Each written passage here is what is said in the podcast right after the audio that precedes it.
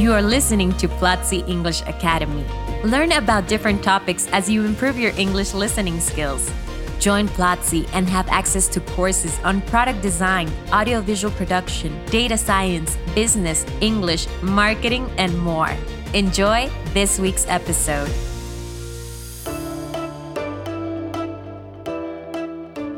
Welcome everyone to Speak English, a podcast by Platzi English Academy. I'm Andres, course director at Platzi, and I'm going to be your host. Remember to go to platzi.com slash speak and take this week's free class. Joining us today is Huayra, English Program Manager at Platzi.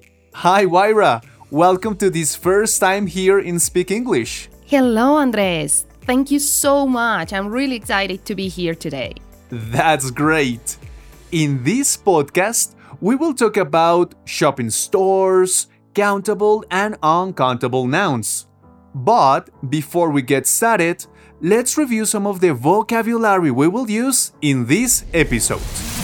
Let's begin with kind, a group of people or things having similar characteristics. Our next word is dairy, containing or made from milk. Let's continue with spend, give money to pay for goods, services, or so as to benefit someone or something. Next, we have advice, guidance or recommendations offered with regard to prudent future action. And the last one is hardware store, a shop selling tools, implements, and other items used in home life and activities such as gardening.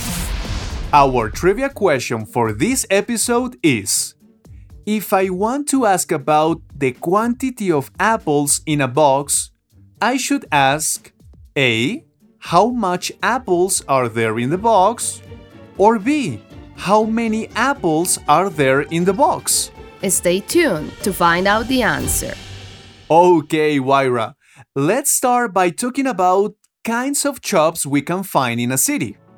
What examples could you give us and which ones are near where you live?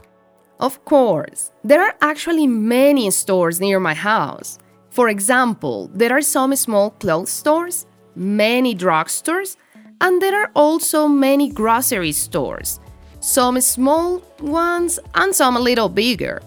There is also a liquor store and a few hardware stores. Oh, and there is a supermarket three blocks away from my building, which is very convenient. Nice! You are plenty of options over there. How often do you visit those stores or shops? And are there specific days during the week you prefer going to those shops on? Well, honestly, I don't go very often to many of them. I rarely go to the drugstores or the hardware stores. I only go when I really need to buy something. However, to the supermarket and the grocery stores, I go maybe once a week or once every two weeks. So do I. And actually, talking about supermarkets, when we are there, we can find lots of things fruits, vegetables, bread, dairy products, and so on. This is the perfect place where we can find countable and uncountable nouns. Huayra, could you give us some examples and tell us a little bit about the difference between them? For sure, countable nouns are the ones you can count as units. For example, fruits or vegetables like apples, bananas, tomatoes, or carrots are countable. You can buy one banana or five bananas. Eggs are another good example.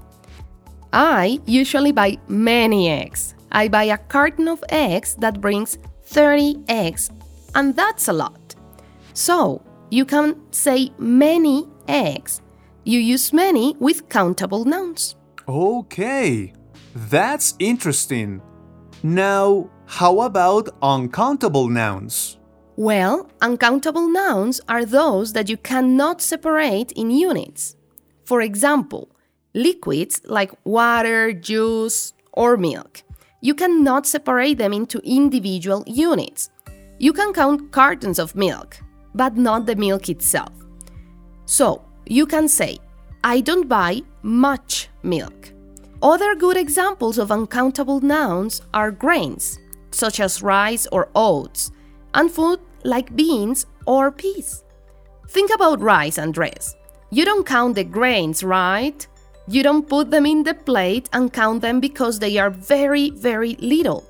So you can ask your guest, if you have friends over at home, how much rice do you want? Not how many rice, because you will not count the grains of rice. That's not logic, right? So there are other that are a little tricky, like bread, for example, because there is a different perception. In Spanish, we can't count bread. We count one bread, two breads. That's Spanish, but in English, that is not correct. Because bread, it's usually the big loaf of bread.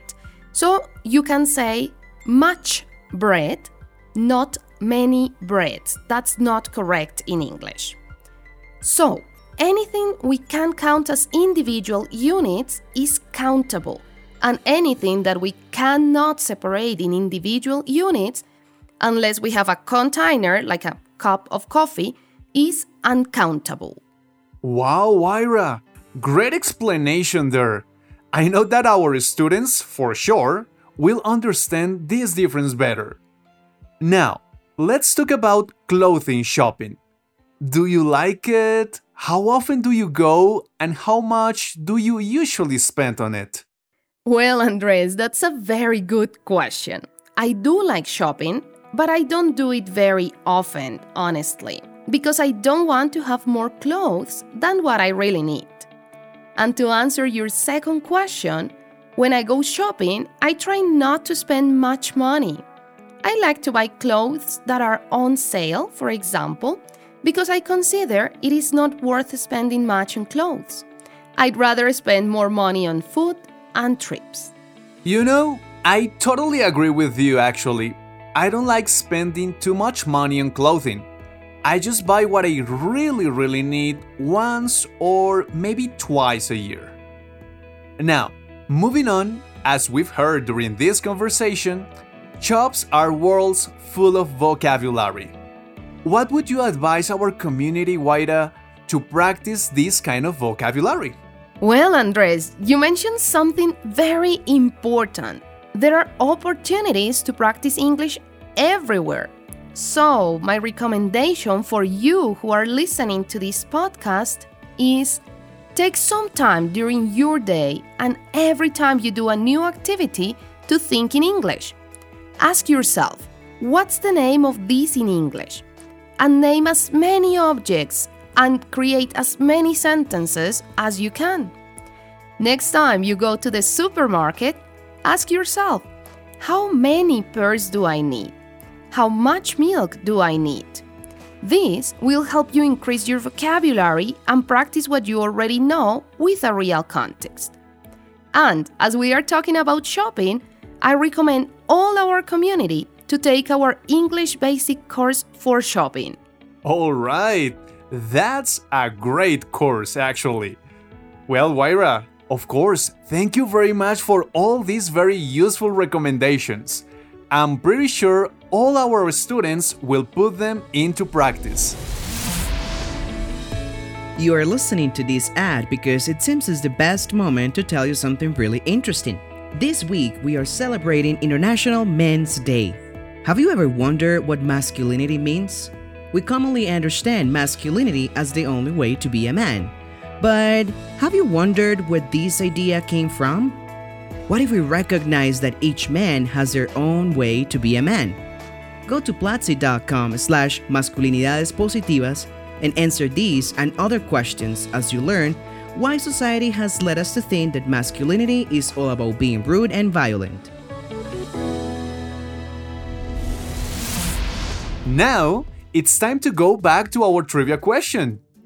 If I want to ask about the quantity of apples in a box, should I ask A. How much apples are there in the box? Or B. How many apples are there in the box? And the answer is B. Remember, when we are talking about countable nouns like apples, we have to use many. Well, Huayra, thank you very, very much for participating in this episode of Speak English. It was such a nice conversation. To all our listeners, remember that next week we are having a new episode with another great guest. Thank you, Andres. It was great to be here today. To all our community, go to platzi.com slash speak and take a free class. It will be available for seven days. Thank you all for listening. See you next time. This was Platzi English Academy. Thanks for listening.